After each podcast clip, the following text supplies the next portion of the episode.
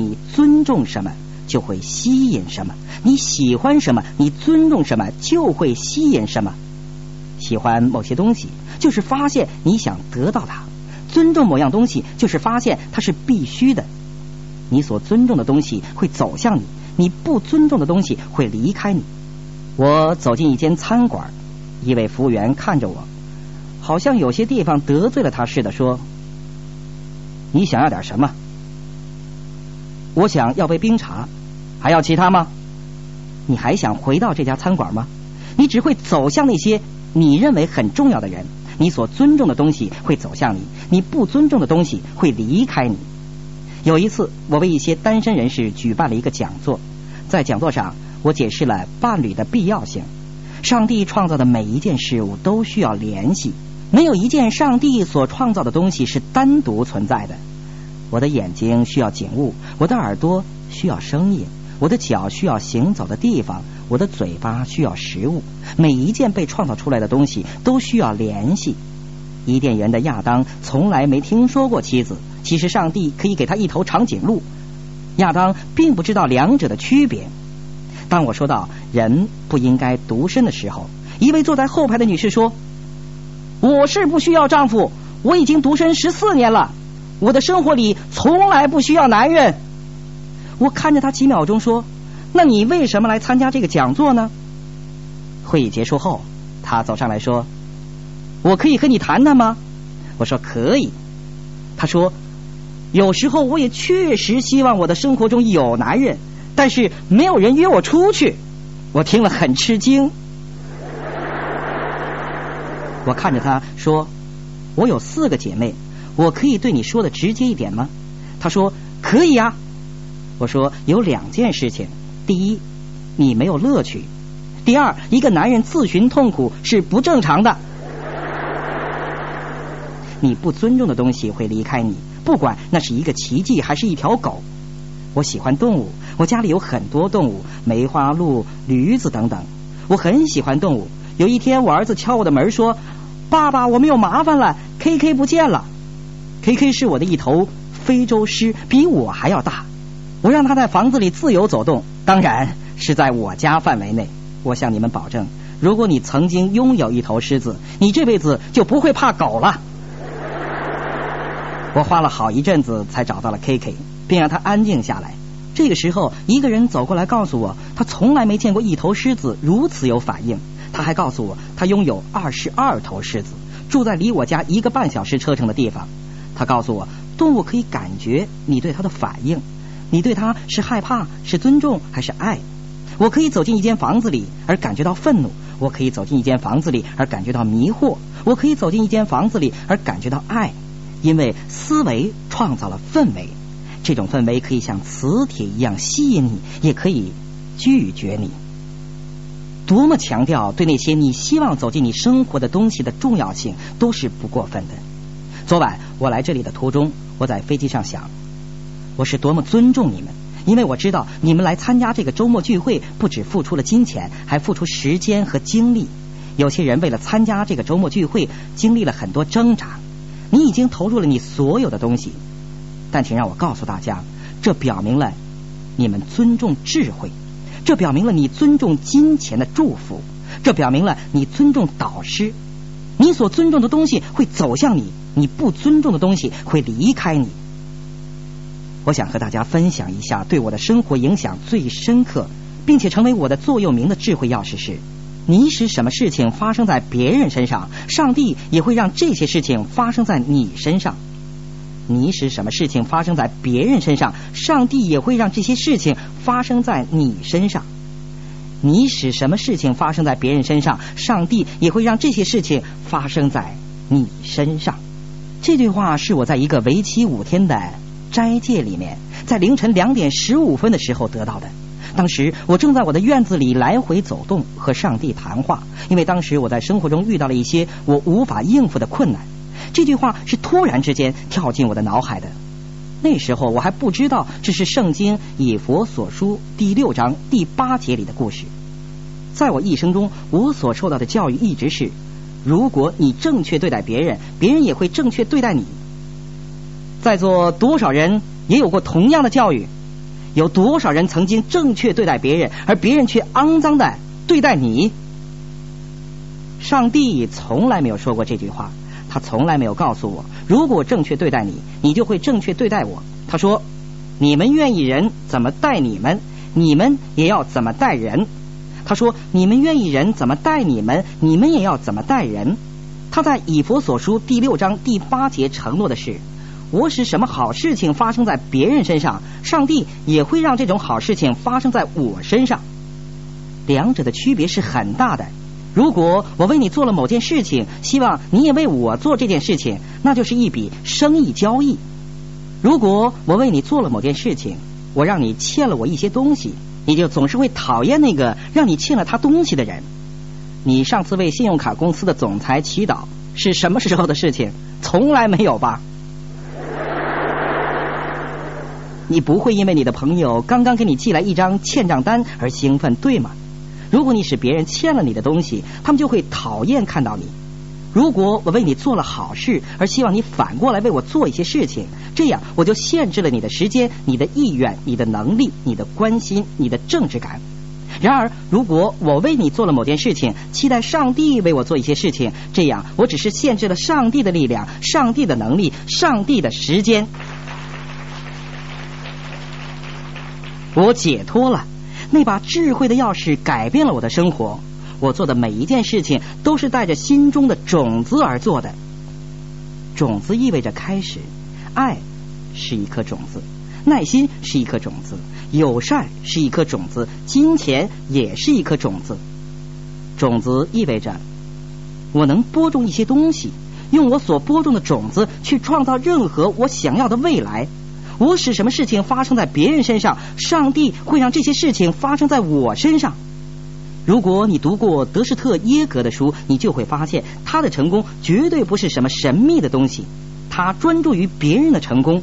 生命的规律是：我使什么事情发生在你身上，生活就会让这些事情发生在我身上。请拿出笔来记下这句话。这两个月来，我一直用这本书作为教材。得到一千倍回报的七把钥匙，我在圣经里面读过。对于我们付出的任何东西，神承诺他会一百倍的奉还给我们。有多少人希望拥有比现在多一千倍的智慧？有多少人希望拥有比现在多一千倍的财富？有多少人希望拥有比现在多一千倍的祝福？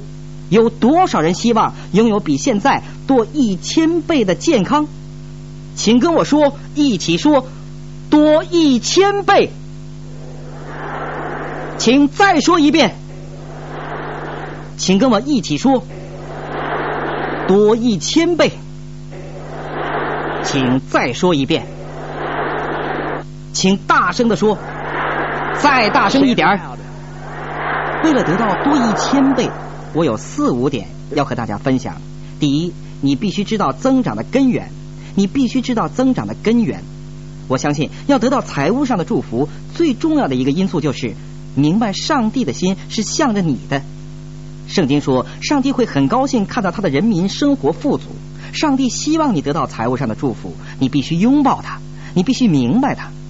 有人对我说，金钱不能使我高兴，贫穷也不能让你高兴啊，对吗？这个根本不是我们讨论的问题。你的眼睛听不到东西，但你还是把它们留下来了，对吗？让我告诉你们，金钱的目的不是快乐，金钱的目的不是快乐，金钱的目的是付清账单、解决问题、创造奉献，这才是金钱的目的。一旦你们明白这一点，你们就能运用它。我真的相信，对于某些人来说，最难让一些人相信的是。上帝希望你能够得到金钱。有些人对追求财富有罪恶感。你和别人交谈，想让他们加入这个生意的时候，他们说：“我现在很满足啊，我不想追求那些金钱的东西。”对，对。但是当他们走进商店，让他们盯着一罐汽水看五分钟，看看能否省下三毛钱。上帝希望你得到祝福，你必须去决定。去定义那些能够激励你的不平凡的梦想，定义那些能够激励你的不平凡的梦想。梦想是你对你的未来的画面，在你生命中的某个时候，上帝会给你看一张你能够成为什么样的人，你能够做什么事情，你能够拥有什么东西的照片。你的梦想决定了你说话的方式，你的梦想决定了你谈话的主题。亚伯拉罕看到自己作为父亲的画面时，他就像一个父亲那样说话，像一个父亲那样行动，并计划生一个孩子。约瑟梦想成为一个国王，梦想他的兄弟向他低头鞠躬，他坚信这个梦想。梦想决定了你在生活中的尊严，那幅充满你的思想的画面控制了你的习惯。你的梦想决定了你早上什么时候起床，你的梦想决定了你的能量。那幅画面，那幅画面。你对你的妻子说：“宝贝儿，我真的很累，麻烦你帮我做点吃的。”你的妻子躺在沙发上说：“我也动不了了，我也很累呀，我真的动不了了，我的脚提不起来了。我也希望给你做点吃的，但是我做不到。”突然电话响，是他妹妹打来的。玛丽，从现在到晚上九点，购物中心的衣服半价出售啊！你妻子的疲惫马上消失了。跳起来，跳上汽车，她简直变成了另一个女人。如果我改变你脑海里的画面，我就能改变你的能量流。当你改变你脑海里的画面，你就会改变你对自己谈话的方式，以及你对别人说话的方式。你心中最大的梦想是什么？你必须明确定义。对你来说，那个梦想是什么？你的梦想决定你所结交和发展的朋友。你的很多朋友对你的过去感到很舒服，却对你的将来感到不舒服。你的梦想会消除那些不必要的人际关系，在你的生命中，你只需要两种朋友：想得到你所拥有东西的朋友，和拥有你想得到的东西的朋友。你的梦想会激发你的敌人，你的敌人和你的朋友同样必要。在你的生命中，没有什么比敌人更重要的了。敌人使你行动，如果没有敌人，你的现状就会永远不变。你的敌人使你讨厌你的现状，除非你讨厌你的现状，否则你不可能改变它。敌人会打开你的想象力之锁，你开始想象你能做到的事情。敌人暴露你的弱点，从而产生谦虚。对人们来说，谦虚是一块磁铁。敌人会暴露你的限制，敌人会暴露你的限制，从而发现你没有发现的东西。敌人是通向意义的大门，这是如此重要的东西。我希望。我可以恰当的解释给你们听，你的敌人的大小决定了你的回报大小。如果你躲避你的敌人，你就会延误你的提升。没有敌人就没有意义，因为你的生命的意义是由你选择要去征服的敌人所决定的。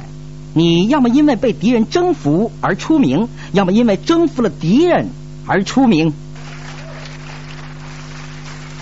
当敌人走进你的生活，提升离你只有几天的时间了。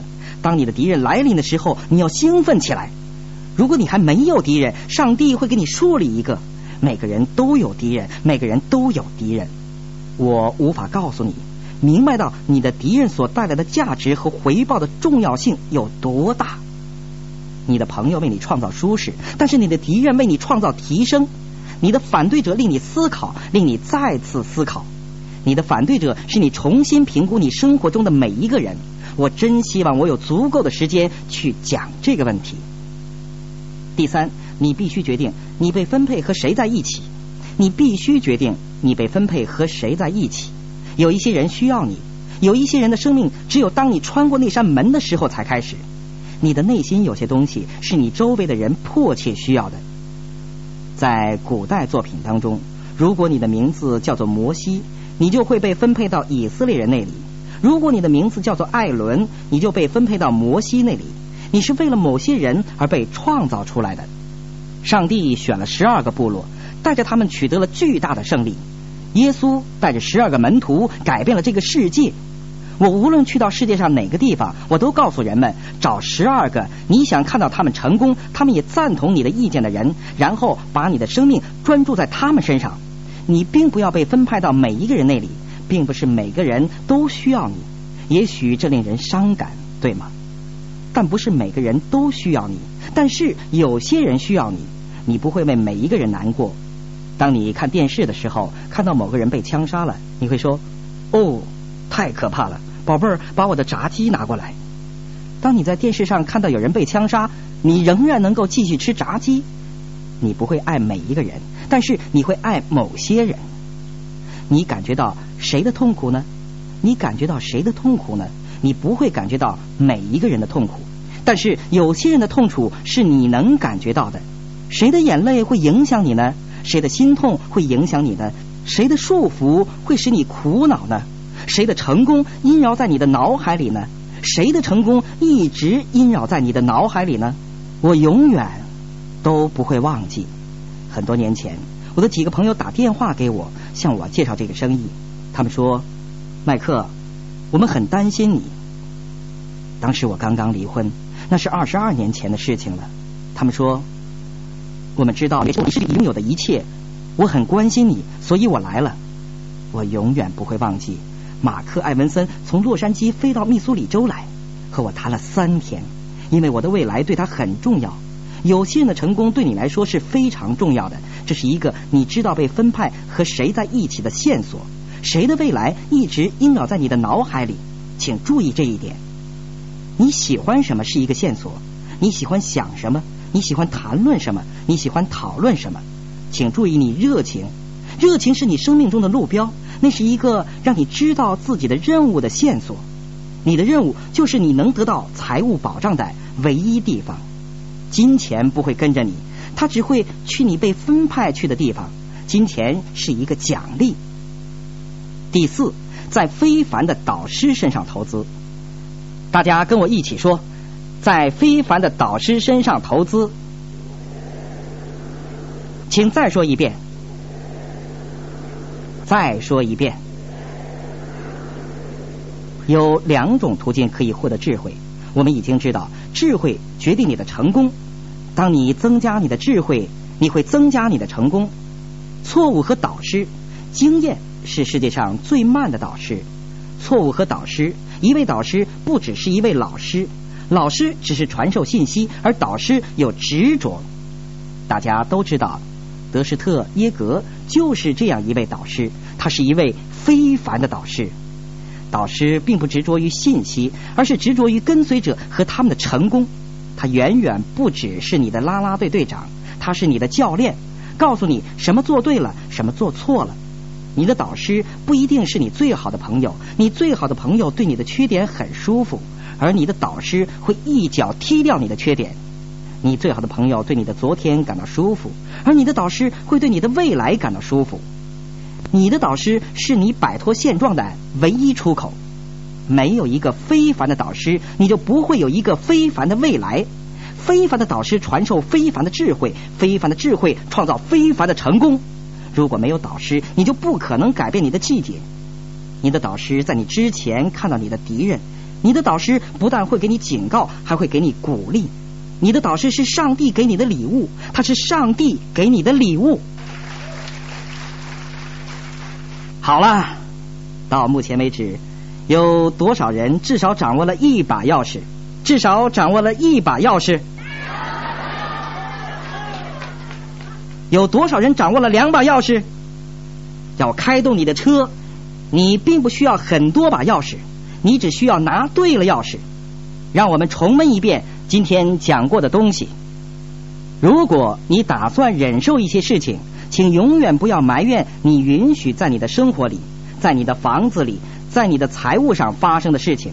无论是你的肚皮上的二十斤的多余的肉，还是一个十几岁的小孩子，闭嘴不要说了，要么就改变它，要么就安静的接受它。最让你愤怒的问题，就是上帝指派你去解决的问题。你生命中的回报是由你为别人解决的问题所决定的。未来的秘密就隐藏在你每天所做的事情里。只有当你改变了你的习惯，你才可以改变你的生活。如果你没有一份执着，就不可能产生一个好习惯。当穆罕默德·阿里决定了要成为重量级拳击世界冠军时，他开始每天早上四点半起床做激烈的训练。你的执着决定了你每一天第一件事情要做什么。我对你们说过，拥有完美的一天的重要性。寻找那些使你的一天过得正确的因素，然后专注于创造完美的一天上，以便你可以复制。因为你能够到达的唯一地方就是今天。如果你不知道如何使今天成功，你也不会知道如何使明天成功。在每一天加入一种成分，就像做蛋糕一样。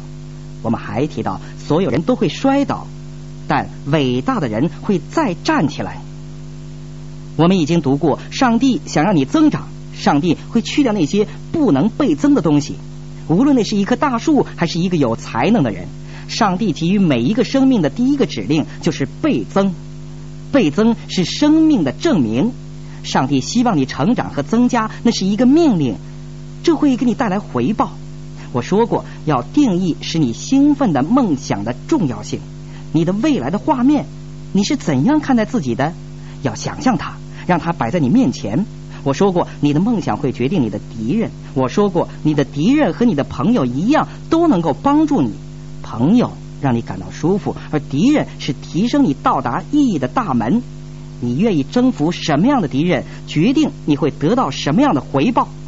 我还说过，要在非凡的导师身上投资。有一次，我花了八十四美元买了一本书，一本很小的书。有些朋友对我说：“年轻人，我真不能相信，我真不能相信你花了八十四美元买一本小书。”我说：“啊，不，其实我是买了一个人的生命。我用两个小时就发现了他要用二十年才能发现的东西，花八十四美元就能雇一个人为我活二十年。如果我不肯花这些钱，我才是一个大傻瓜呢。”有一次，我的秘书告诉我。我有一位非常重要的朋友来看我。秘书说：“我已经告诉他你不能见他了，因为你要上飞机了。”我说：“替我安排晚一点的飞机吧。”他说：“如果改晚一点的飞机，要花你五百美元呐。”我说：“没有什么比金钱更容易取代的了，没有什么比智慧更难找的了，请你替我安排晚一点的飞机。”看着你身边的人，告诉他：今天，今天的你将是一生中最穷的你。谢谢，很荣幸能够和你们在一起。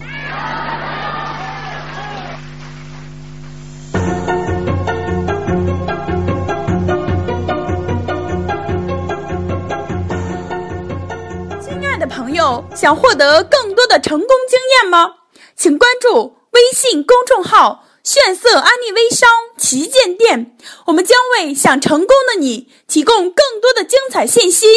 炫色安利微商旗舰店等你哦。